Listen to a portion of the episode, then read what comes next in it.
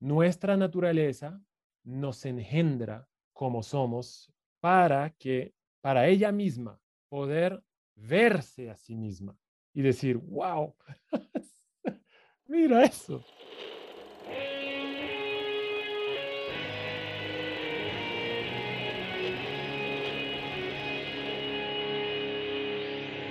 Bienvenidos a Volver al Futuro Podcast, donde platicamos con las mentes que nos impulsan a crear el nuevo paradigma de salud y bienestar, conducido por Víctor Sadia.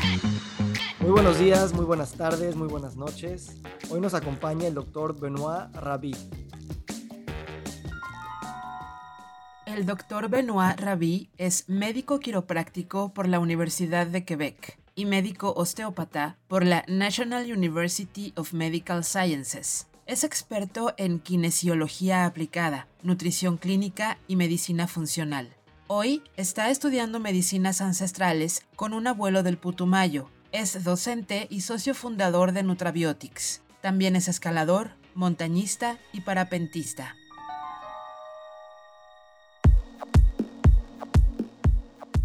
Bueno, gracias por estar aquí. qué gusto, hermano. El gusto es mío. ¿eh? Platícanos cómo empezó tu carrera profesional. Mi carrera profesional empezó con un viaje, eh, o con varios viajes, porque mm, desde el segundo año de universidad, como yo soy montañista y escalador y quería tanto viajar, eh, entonces salí de viaje en mi camilla y mis herramientas y lo que estaba aprendiendo en la universidad y tanto también en los seminarios de fin de semana de, de, neurología funcional. Y yo salía a mis viajes de escalada y llevaba mi camilla y atendía escaladores en el camino eh, y así pagaba mi, eh, mis viajes y la colegiatura del año, del año siguiente. Entonces así fue comenzando muy informalmente eh, durante la misma carrera. Y luego, sí, al final de la carrera, pues yo quise que me revolcara el pensamiento.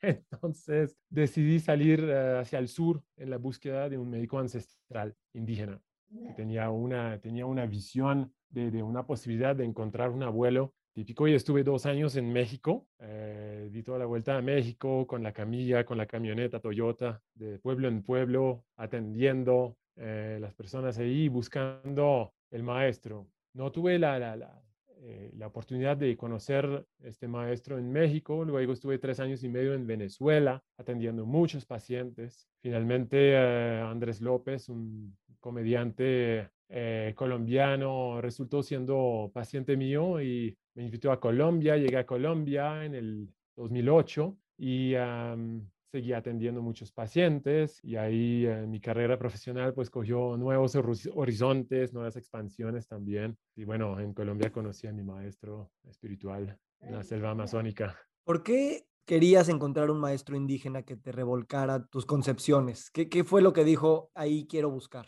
Bueno, viene de una historia de mm, mi abuelo eh, había pasado bastante tiempo con indígenas en Canadá antes de que yo naciera y él tenía, mi abuelo materno, tenía unos cantos indígenas que cuando yo lo escuchaba, me acuerdo de niñito, lo escuchaba y hacer esos cantos y yo me transportaba. Me transportaba y a los 16 años empecé a soñar con un abuelo indígena que me aparecía en los sueños con todas sus pintas y sus plumas. Y eso me quedó desde la juventud y en, mis sueños, pues este era un, hombre de, sanador, ¿sí? y tal vez fue también ese sueño una inspiración para yo, pues, buscar el camino de la medicina, fajarme en mis estudios, y era el descubrimiento de, los símbolos que hacen de la, enfermedad una maestra, una maestra de vida. Entonces, eh, por ahí va.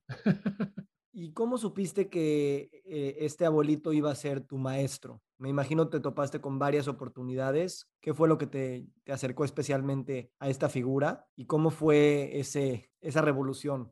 Digamos que cuando uno espera encontrar a alguien que le va a enseñar algo nuevo, que le va a mostrar una nueva perspectiva, que le va a hacer cuestionar lo que ya sabe para de pronto y lo que ha visto en la vida para luego hacer matrimonio con otras perspectivas verificables que aún uno no conoce, pues eso es la búsqueda de, un maestro. si Uno busca, pues cuando decide que empieza a cursar que sea en la universidad, alguna escuela, entonces está en la búsqueda de maestros. Entonces también eh, ya una vez la carrera emprendida, pues uno busca maestros en libros, busca maestros en todos lados, ¿no? Para revolcarse un poco y, evolucionar. Y pues el encuentro en sí con el abuelito Laureano Piaguaje eh, fue espectacular, una experiencia que todavía me, me dejan los pelos parados al pensarlo.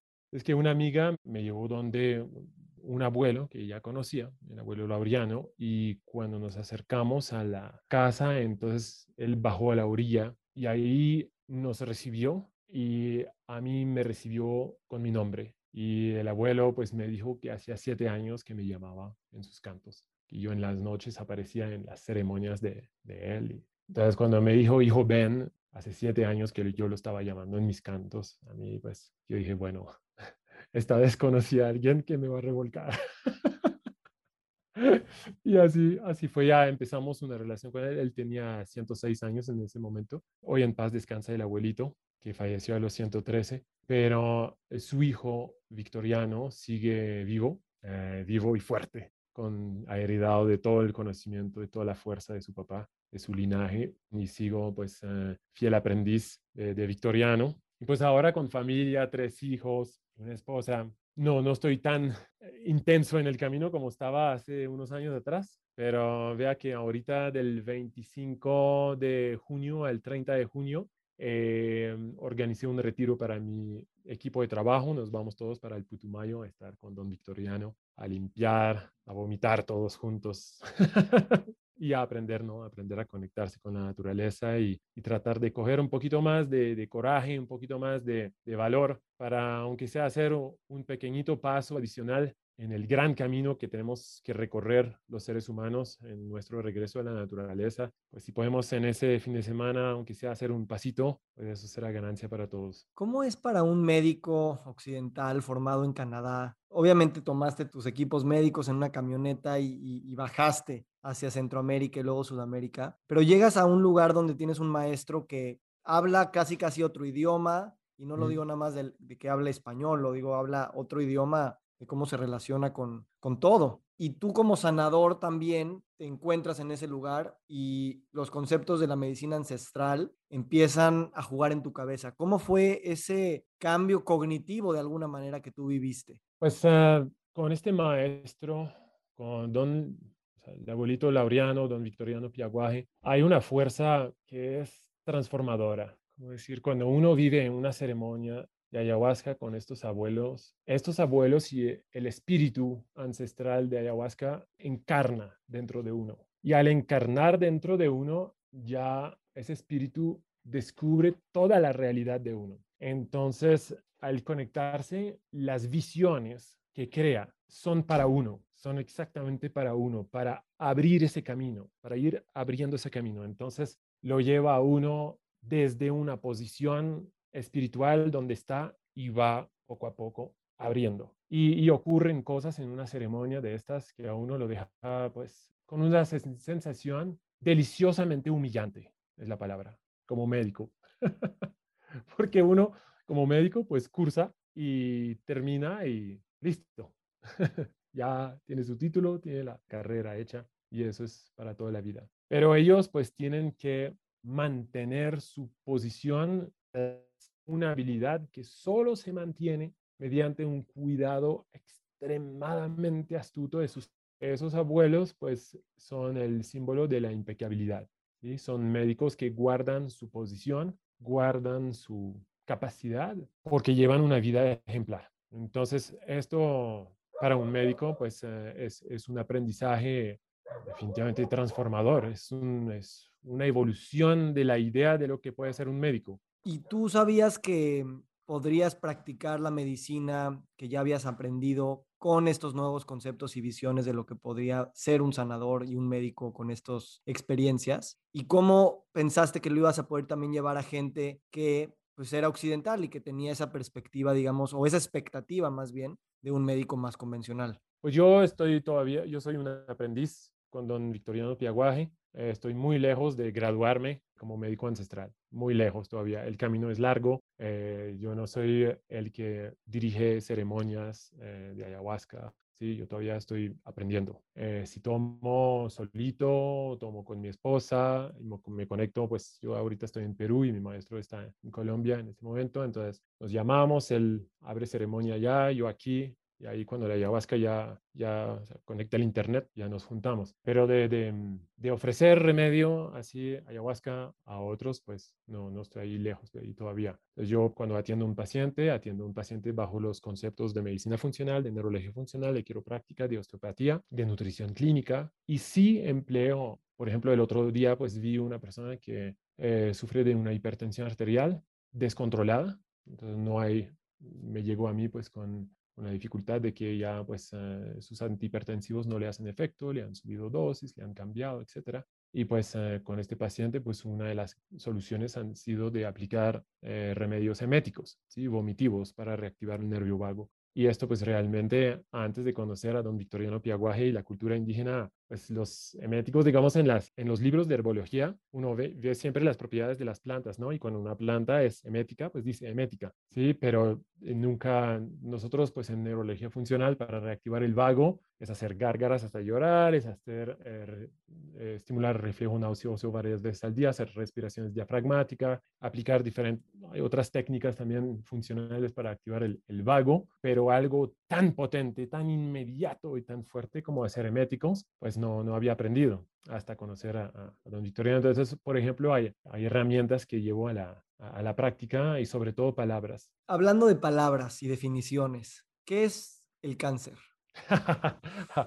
¿Y por qué te vas hacia el cáncer? Sé que eres una persona médico que ves muchos pacientes con cáncer. Sé que estás trabajando para cambiar las narrativas del cáncer y sé que has pensado mucho en el lenguaje que utilizamos, así como lo que tradicionalmente pensamos que es el cáncer. Entonces, sé que es una pregunta tramposa, pero, pero me atrevo a hacerla. Bueno, el cáncer es un cangrejito sagrado.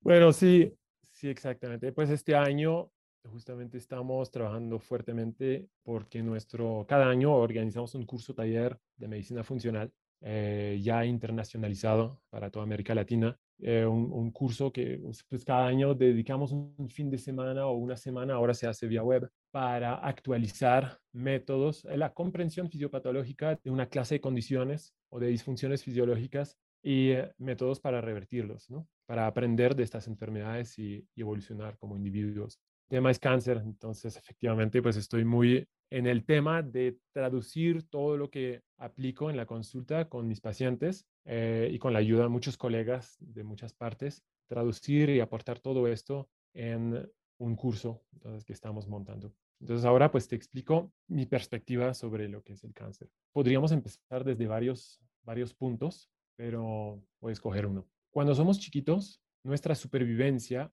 depende de el apego. El apego es fundamental para que podamos sobrevivir. Necesitamos la cercanía a nuestros papás. Y esto puede entrar en un cierto conflicto con la autenticidad, porque, y eso no es un pecado, es normal. Si el niño o la niña actúa de una cierta manera que puede ser peligrosa para ella, peligroso para él, que puede ser difícil para la familia, entonces pedimos un cambio, ¿cierto? Nosotros enseñamos a los niños, pues, la dualidad de la vida, el bien, arriba, abajo, a la derecha, a la izquierda, el bien, el mal, el aceptable y el inaceptable, los límites, ¿sí? Eh, lo saludable, lo, lo insaludable, lo, dañino, lo, lo, seguro, lo peligroso, ¿sí? Vivimos en esta dualidad porque pues, somos seres que queremos sobrevivir, es normal. Y entonces, a veces con los niños, pues tenemos que poner impacto, ¿cierto? En nuestras enseñanzas para que ellos reaccionen y, graben las cosas.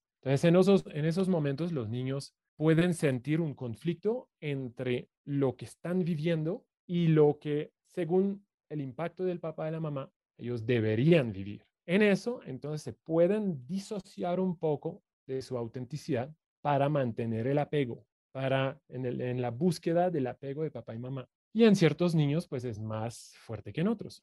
Esto es uno de los factores que genera una disfunción o, de alguna forma disfunción del eje HPA, que puede poner el niño desde su infancia en un estado de fight or flight, ¿sí? en la disociación de su, su autenticidad entonces hay un, esfuerzo, ¿sí? Y ese esfuerzo se puede traducir en un estrés, en cortisol elevado, noradrenalina, adrenalina, catecolaminas. Y cuando las catecolaminas y el cortisol empiezan a subir, puede ser por algo así insidioso o puede ser también por un trauma, se fractura un brazo. los traumas, entre más densos los traumas, más prioridad. Entonces yo empecé con una especie de trauma insidioso que se puede producir a nivel emocional, pero la verdad es que con los pacientes lo primero que buscas son traumas densos. Huesos rotos es lo más denso que hay. ¿Sí? Entonces, los traumas, están los traumas entonces físicos, los traumas emocionales, y esto genera un disparo de cortisol, noradrenalina, adrenalina, un estrés en el niño, en la niña, y ese estrés entonces baja, disminuye la sensibilidad de los centros de recompensa, porque lo que son endorfinas, oxitocina, dopamina, serotonina, entran en competencia estos centros con el sistema de alerta, Alerta, el estrés, el cortisol, la adrenalina, la noradrenalina. Y esto es muy importante para entender el cáncer, porque cuando ocurre, cuando hay un conflicto que persiste, entonces el cerebro lo que quiere es buscar la mejor solución posible para un problema tipo de tipo, llamémoslo mental, espiritual o emocional, no resuelto y está atrapado en esta reacción de fight or flight. Entonces tenemos algo muy importante aquí que debemos entender del cáncer y es que cortisol, adrenalina, noradrenalina, estos generan gluconeogénesis y glutaminólisis. Es decir, que cuando sube el estrés, mis células van a estar mucho más propensas a destruir el tejido muscular, se dice catabolizar el tejido muscular para poner a disposición glutamina y poner a disposición glucosa. ¿Ok? Deshace, deshace pues proteínas, deshacen sobre todo proteínas, gluconeogénesis para poner a disposición, entonces, glutamina y glucosa. Ahora, me voy por otra rama. Tenemos entonces el estrés que genera liberación de glucosa y glutamina. Por otro lado, acuérdate que tengo, por el estrés y esos traumas, tengo inhibidos los centros de recompensa a nivel cerebral. Yo di el ejemplo de endorfinas, oxitocina, eh, dopamina, serotonina.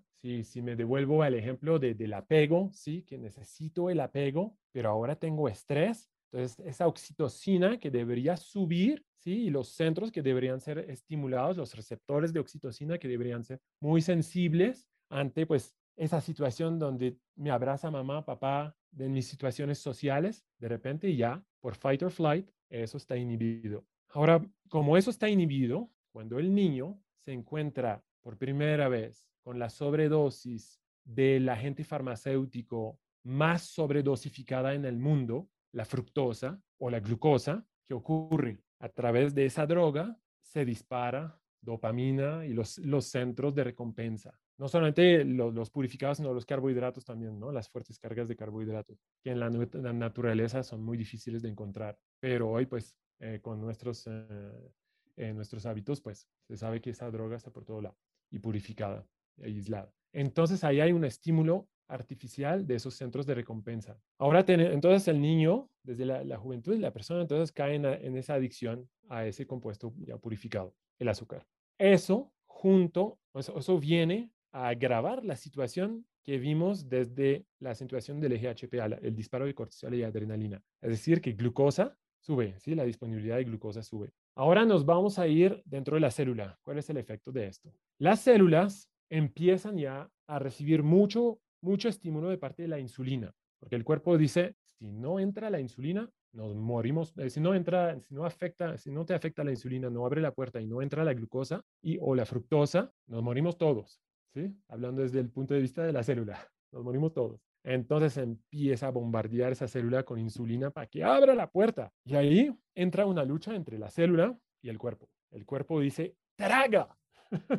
¿Sí? traga, por favor. Y la célula, no, no, no, no, no puedo más, no puedo más. Sí, es muy, mi, mi mitocondria, mi mitocondria está sufriendo mucho. La mitocondria es la central de, de energía dentro de la célula y ella puede consumir poquitas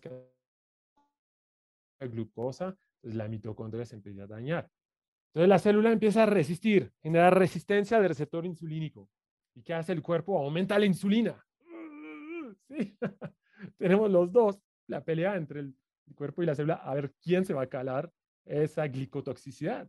Si la célula gana, es decir, que su resistencia a la insulina gana sobre los, los disparos de insulina del páncreas endocrino. Si la célula gana, entonces tenemos un diabetes, digamos que tipo 2 ahí, ¿sí? Entonces la glicemia empieza a subir. Si la célula, si las células así están así muy astutas y quieren de verdad acabar con el problema, montan, se, habla, se hablan con las células del sistema de defensa y montan un ataque contra el páncreas. Y chao, células beta, apagamos la producción de insulina, ¿sí?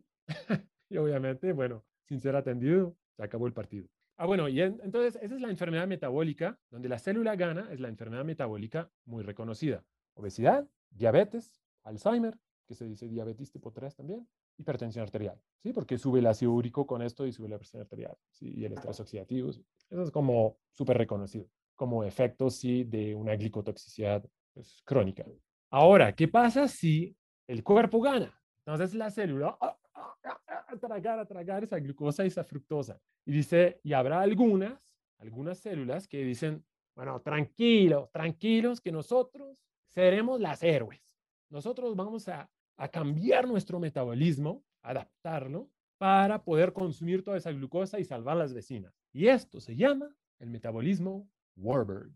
Entonces, al activar el metabolismo Warburg, ellas pueden consumir mucha azúcar y no se mueren. ¿Sí? Y ahora, pues, muy importante que sobrevivan porque ellas son las héroes.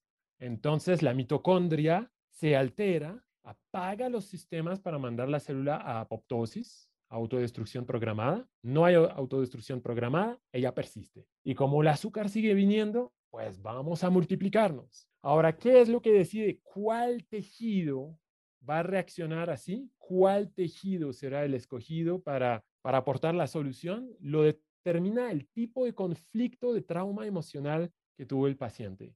Entonces, ahí conectamos nuestra fisiopatología con la medicina nueva de Hammer, de Reichhammer, eso pues no puedo entrar en mucho detalle aquí porque eso es, eso es bastante complejo, pero te voy a dar un ejemplo. ¿Cómo será que nosotros mamíferos, o los mamíferos, si lo quieren entender así, cómo será que nosotros marcamos nuestro territorio biológicamente? ¿Qué opinas? Como los perros. Bueno, claro, la orina, ¿cierto? La orina. Sí, exacto. Biológicamente es así, aunque no es así socialmente. sí. Una vez intenté orinar a mi esposa, pero no quiso. entonces, ¿qué ocurre? Si la persona, si su conflicto emocional detonado por un trauma X le generó la sensación de un colapso de espacio, entonces el mejor tejido para aportar una solución sería el riñón. Entonces la tumefacción del cáncer se va a ver en el riñón y en el riñón se va a eh, establecer ese cambio metabólico para atender la glicotoxicidad. Entonces ahí hay un matrimonio entre estas dos comprensión del cáncer que se vienen a unir, a encajar así perfectamente. Entonces, así es el cáncer. Y ah, bueno, paralelamente a esto, entonces tenemos un paciente ya con, un, con mecanismos neurológicos, neurofisiopatológicos establecidos que hacen de él un adicto, ¿sí? Adicto pues al carbohidrato, al azúcar, que le permite reactivar los centros de recompensa en medio de un estado de alerta acentuado desde esos traumas, ¿sí? cuyas reacciones eh, post pues quedaron eh, prendidos y eh, enganchados. Entonces, el adicto pues busca también liberaciones de otras maneras, no se queda con el azúcar. Entonces, de pronto sus notificaciones en el celular, de pronto adicto a, la adrenalina eh, y de pronto encuentra la adrenalina buscando relaciones eh, eh, turbulentas. Hay muchos tipos de, adicciones, ¿no? De formas de, ir a buscar este high. Y entonces en eso, pues el ser humano pues, se, convierte en un adicto a todos los productos de la industrialización. Y eso aplica para todos. Y pues eh, no sé las estadísticas fuera de Estados Unidos, pero en Estados Unidos, eh, en algún momento de su, su, vida, 50% de la población va a tener cáncer, tiene cáncer. Y eso va, esas estadísticas van subiendo. Entonces, potencialmente, pues, o sea, todos tenemos establecidos los mecanismos para desarrollar cáncer. Estamos todos, todos en ese borde así a punto de cruzar la línea. Porque pues no podemos deshacernos de muchos compuestos que vienen ahí a fomentar todo el mecanismo que acabo de explicar. Contacto con plásticos, con pesticidas que son hiperestrogénicos, con otros plásticos, pesticidas también y otros químicos que son muy insulínicos, que actúan fuertemente sobre el receptor insulínico, obligando la célula a abrirse y a recibir esa ola de azúcar. Ella quisiera cerrar y el médico poder diagnosticar un diabetes. Pero como esos plásticos, ¿sí? como el BPA, por ejemplo, que, que golpea, o, la tracina, por ejemplo, que golpea ese, ese receptor, entonces se abre la puerta y obligatoriamente el azúcar obligado a, entrar. Entonces el, el, médico podría en esa, ese paciente haber diagnosticado un simple diabetes, pero ups, no, debido a estos xenobióticos se abrió la puerta, ganó el cuerpo sobre la célula, la célula desarrolló Warburg y el diagnóstico es cáncer. Entonces, hay que trabajar con los pacientes para recorrer, ir a buscar esos traumas, desenchufar, desenchufarlos, rehabilitar eh, el equilibrio del eje HPA, deshacer, salir de, de, esos ciclos de adicción para permitir instaurar un nuevo estilo de vida contrario, donde nos deshacemos de la glicotoxicidad mediante dieta cetogénica, que es muy central en la terapia, en la parte fisiológica de la, de la terapia. Y, y bueno, desintoxicación y bueno, vamos a necesitar pues poder absorber todos los nutrientes necesarios para hacer la desintoxicación, etcétera. Entonces hay que pasar por toda la fisiopatología del paciente, descubrir todas las disfunciones que están implicadas aquí, rehabilitarlas eh, y hacer todo el trabajo emocional, espiritual para llevar a esa catarsis. Y después de la catarsis, pues mantener esas ganancias y la constancia hasta culminar con la lisis del tumor y haber revertido el proceso. Es larguito el cuento, pero te lo resumí bastante. Y hablando precisamente de estas palabras, cuando tú hablas de cáncer, a nivel ahora social y a nivel comprensión cultural sobre nuestra, nuestro rol, por así decirlo, como humanos en el planeta, que las estadísticas de cáncer se han subido pues cada vez más. ¿Cómo lo explicas con este lente un poquito más social y cultural de lo que representa el cáncer. Lo que representa, ya volviendo a un poquito a lo que hablamos al principio, lo que representa es el nivel de necesidad de nuestra naturaleza. Eso es lo que representa. Nuestra naturaleza nos engendra como somos para que, para ella misma, poder verse a sí misma y decir, wow, mira eso. O sea, ¿sí? la evolución de la naturaleza es el objetivo de ella poder percibirse a sí misma finalmente en su apogeo a través ya de la conciencia humana. Y ella, pues, como es su gran objetivo, es su, el apogeo de su, su desarrollo, pues no quiere perder el camino, no quiere retroceder. Entonces hay un nivel de necesidad de volver al estilo de vida que permite seguir esa evolución para que el ser humano pueda hacer el último paso donde él contacta extrasensorialmente su origen y experimenta la dicha absoluta. Entonces, el cáncer existe como todas las enfermedades para eso, pero ahí sí es como el cáncer es, es, la llamada de alerta, tal vez la más, la más fuerte, ¿no? Por eso dicen que es como la emperadora de las enfermedades. pero es, no es una enfermedad, ¿sí? La enfermedad es, el, es la adicción humana, ¿sí? Luego el cáncer es la indicación de, la necesidad de un cambio. Me encanta lo que dices y me encanta esta idea de que somos la naturaleza viéndose a sí misma. En ese sentido, sabemos que la narrativa de la enfermedad que nos hemos construido por mucho tiempo y, y, lo que creemos que la enfermedad representa, a la luz de lo que estás diciendo, pues es una concepción que está radicalmente cambiada, ¿no? Por no decir revolucionada. ¿Cómo podemos trabajar, querido Benoit, en integrar estas narrativas de esta manera de ver la enfermedad a un, a un nivel cultural y social para aprender, para ver a la enfermedad como un maestro y que no sea nada más la versión tradicional que así pensamos que es la, la enfermedad, ¿no? Y tradicional me refiero a la parte más convencional. Entiendo. Bueno, está el punto de vista del médico y está el punto de vista del paciente, que pues ambos puntos de vista existen en todos nosotros, ¿sí? Porque bueno, no todos tenemos un título de médico, pero todos queremos echarle la mano a algún ser amado, alguien que tenemos cerca, dar un consejo de salud. Y siempre el, digamos, el médico que está muy, muy implicado, ¿sí? muy aplicado e implicado en su práctica, cuando descubre un nuevo remedio con un potencial de realmente mejorar alguna, algunas vías fisiológicas, por ejemplo, y lograr una sensación de, de, mejor estar, lograr un mejor nivel de atención, mejor memoria, mejor resistencia en su entrenamiento, mejor paciencia con sus hijos, eh, mejor juicio, mejor criterio en los, bueno, todas esas capacidades, ¿no? Cuando algún médico encuentra algún remedio para esto, generalmente lo quiere aplicar en su vida.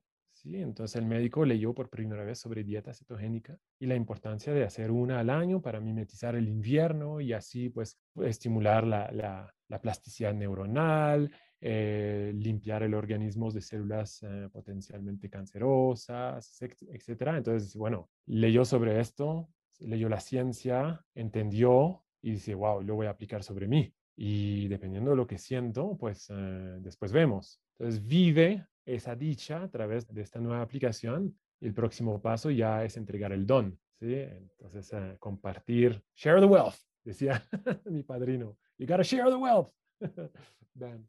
Entonces, que compartir la riqueza.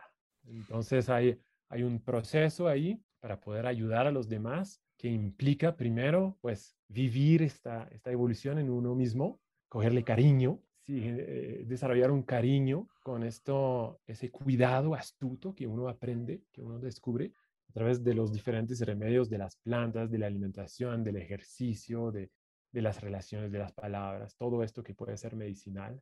Y, luego, pues, una vez uno haya desarrolló ese cariño con, con, el cuidado astuto y la sensación que le deja uno, entonces quiere compartir eso con sus semejantes. El médico pues tiene una ventaja que puede aterrizar todo eso dentro de una comprensión de la fisiopatología y la fisiología y dentro de una rutina diagnóstica que permite escoger cuáles remedios para este paciente, esta persona, en cuáles secuencias, en qué dosis y cuáles son los resultados esperados para poder ver una evolución, ¿sí? Y cuáles son los mejores consejos que uno puede dar. Sí. Pero básicamente es un proceso que todos vivimos. Gracias, está muy iluminador esta perspectiva y se nota que la tienes muy en el lived experience, no nada más a nivel conceptual, sino que lo ves todos los días. Cambiando y no cambiando un poco de tema es me llama mucho la atención esta sociedad que hiciste con tus socios en, la empresa, que son un poco, es, es, diferente a como estamos acostumbrados a ver empresas en la industria de la salud, entre tú, Javier y, y, Luke. ¿Cómo ha sido esta experiencia para ustedes entre que son médicos no convencionales eh, dirigiendo una empresa y con toda esta filosofía tan radical de alguna manera que se termina engendrando, pues eso, en un business model que es rentable, que está creciendo y que pues también ha hecho que, que lo hayan podido hacer a distancia, ¿no? Porque cada uno de ustedes vive a ratos en, en lugares diferentes. Sí, bueno, al principio no fue así, ¿no? Al principio nos tocó ser médico, mensajero, secretaria, contador, abogado, como todo, ¿no? Porque empezamos con las uñas hace ya 10 años eh, en Colombia bueno, nosotros, alineándome con lo que acabo de explicar, cuando uno vive la dicha que tiene prometida nuestra naturaleza, ¿sí? Ya tiene prometida esa dicha si uno aplica astucia en su estilo de vida, en sus relaciones, sus palabras, etc. Y cuando uno la vive, pues quiere entregar el don, ¿sí? Porque eso no hay nada, nada tan extasiante como ver a alguien que recibe esto, lo aplica y después se ría carcajadas de lo delicioso. ¿Sí? Entonces, como médico, como médicos, pues nosotros teníamos ese entusiasmo no solamente por entregar a los pacientes, sino por multiplicar esto y entregar a nuestra comunidad médica, ir formando comunidad de médicos conectados a través de, de la búsqueda de esa dicha que solo se logra alineándose, conectándose con nuestra naturaleza. Y pues eh, en América Latina hacer de un proyecto así, un proyecto rentable y expansible, suficientemente rentable para ser expansible. Si es solamente un producto un proyecto de educación es difícil, ¿no? Porque mm, en América Latina cobrar, por decir, 20 mil dólares para un curso de, medicina funcional no es como en Estados Unidos o en Europa, no es, no es la realidad en América Latina. Entonces, lo que decidimos hacer es crear un laboratorio farmacéutico donde generamos fórmulas para rehabilitar funciones fisiológicas y decidimos, pues, como lo que queremos hacer es enseñar, pues simplemente nuestro modelo, digámoslo, de diseminación o llamámoslo de, de marketing, será educación médica. Y así nosotros podremos lograr, pues, nuestra razón de ser, que es rehabilitar propósitos médicos. Me encanta. Y creo que han probado, han probado que dos cosas muy importantes. Una, que los médicos también pueden ser empresarios exitosos y también que los soñadores y radicales que quieren pues reinventar las maneras de hacer medicina también lo pueden hacer. Para continuar y tal vez para ir concluyendo la charla, muchas gracias, es, ahorita vives en Perú, en el Valle Sagrado, tienes tres hijos, una esposa, ¿Y cómo, cómo es esta experiencia de todos los días para ti entre que se atienden pacientes, organizas congresos, estás eh, muy de cerca con tu familia? Platícame un poco eso. Ok, bueno, pues ah, son tres chiquitos. Mi esposa es una guerrera. Mi esposa eh, se subió el, el, Everest en el 2007. Fue uh, de las primeras, el grupo de las, las tres primeras colombianas que subieron el, el Everest es una guerrera, yo le digo mi Sherpa, porque cuando salimos a caminar a la montaña, esa carga igual que yo. y, y, Katy es chiquitica. Eh, entonces, pues primero es posible porque sí, tengo una esposa que es, es muy guerrera y muy entregada a la vida de familia, al bienestar de nuestros chiquitos. Es una, es una esposa maravillosa. Nosotros compartimos pasiones, eso es muy importante, compartimos la escalada, la montaña. Em, es una tremenda nadadora. Ahorita me está perfeccionando la, la, técnica de natación porque aquí abajo en Pisac tenemos una piscina olímpica de milagro en este pueblito. Entonces, con, eso es importante, ¿no? lo más importante en una, en una familia, eh, número uno, es la pareja, porque ese es el fundamento. O digamos que primero sería la salud, ¿no? Yo cuido mi salud, Katy cuida su salud y después ya los dos saludables nos podemos encontrar en el amor, el cariño, ¿sí? Eh, en una sexualidad muy activa, ¿sí? donde mi esposa me mantiene joven con la excitacina, la dopamina, todo así bien, bien disparados como deben ser. Mi esposa es una cocinera, pero de unas virtudes, no, muy virtuosa es increíble. Me cocina dieta paleolítica y cuando quiero hacer cetogénica, cetogénica. Yo no como cereales, no como trigo, no como arroz, no como eh, pues, casi nada de quinoa, ni siquiera esos. Aquí es puros alimentos muy densos en nutrientes. Entonces, eso es fundamental porque realmente tener una vida de familia eh, y una vida laboral exitosa parte desde el estilo de vida. Yo les digo a mi equipo, ¿no? Eh, y por ejemplo a los vendedores ¿sí? de la empresa, los que están en la calle, que van a conocer a los médicos, que hacen el puente de la educación médica, ahí quedamos. Y yo les digo, pues no esperen eh, grandes resultados o, resultados diferentes o disproporcional ¿sí? Eh, respecto a su cuidado, el cuidado de su salud. Es mejor dicho, su, su, resultado laboral será proporcional al cuidado de su salud. entonces en la familia es así también. Y, ah, y, aquí pues yo trabajo, laboro cinco días a la semana, horas bastante normales, 8 a 5. Eh, a veces en la noche pues doy clases. Cuando doy clases pues trato de reponer un poquito el tiempo de la familia en otros momentos. Los fines de semana generalmente tengo libre para hacer mucho ejercicio, a salir con la, familia. También hago mis, eh, mis, sesiones de ejercicio durante la semana. Y pues eh, los, cuando me, me piden eh, cita médica, en este momento los atiendo pues en la noche después de atender, después de acostar a los niños o los fines de semana dentro de la comunidad, la pequeña comunidad aquí de Pisac. Y, ah, y eso siempre, pues cuando me piden cita, pues ya tienen que hablar con mi patrona, que es mi esposa, porque eso va a ser sobre el tiempo de ella. y, uh, y Katy, bueno, Katy gestiona eso según pues uh, eh, el sacrificio que ella quiere hacer también para, para prestarle ayuda a estas personas, pues prestándome a mí. sí. Y así pues, así uh, vamos manejando el barco y, y, debo decir que pues um, estamos bendecidos. Gracias por compartir, Benoit. ¿Qué sigue para ti en los siguientes cinco años? Wow, hay muchos proyectos. Nutrabiotics y la Academia de Medicina Funcional, pues tienen muchos proyectos por delante de nuevos desarrollos, de expansión en, el alcance, en, la expansión de, la, de su comunidad médica. Y de acuerdo con eso, pues eh, mis hijos ven trabajar a su papá, ¿sí? Y eh, vamos compartiendo con ellos pues las experiencias y lo, lo ganado, lo aprendido en el, a través del trabajo, a través de la práctica médica, para que ellos también sean impregnados de toda esa, esa evolución que uno pues vive constantemente. Eh, hay proyectos, hay proyectos de construir una maloca en una finquita por ahí para estar haciendo retiros con mi gente con más frecuencia. Hay proyectos de, bueno, de permanecer un poquito más aquí en, en, ah, en Perú, en Cusco, mientras ah, en Colombia las cosas se vayan estabilizando, porque aquí estamos muy bien, en una burbujita eh, muy especial, muy linda. Aquí hay mucha libertad de movimiento, de, encuentro con social, etcétera. Entonces no hay tanta restricción. Eh, hay proyectos después de volver a Colombia y de, de seguir construyendo cada vez más cerca de la naturaleza, cada vez más cerca de la naturaleza. Mi querido Benoit, te agradezco muchísimo esta gran conversación. Tus palabras son inspiradoras, tus actos también lo son, y será un privilegio poder caminar estos, estos viajes en conjunto contigo. Creo que sí, en los próximos cinco años tú y yo tenemos eh, que desarrollar muchos, eh, tener muchas de esas conversaciones y desarrollar muchos, muchos proyectos en, en conjunto, porque esta conexión contigo es una gran bendición, te agradezco mucho y, y bueno, cuenta conmigo. Gracias, que tengas muy buen día. Buen día.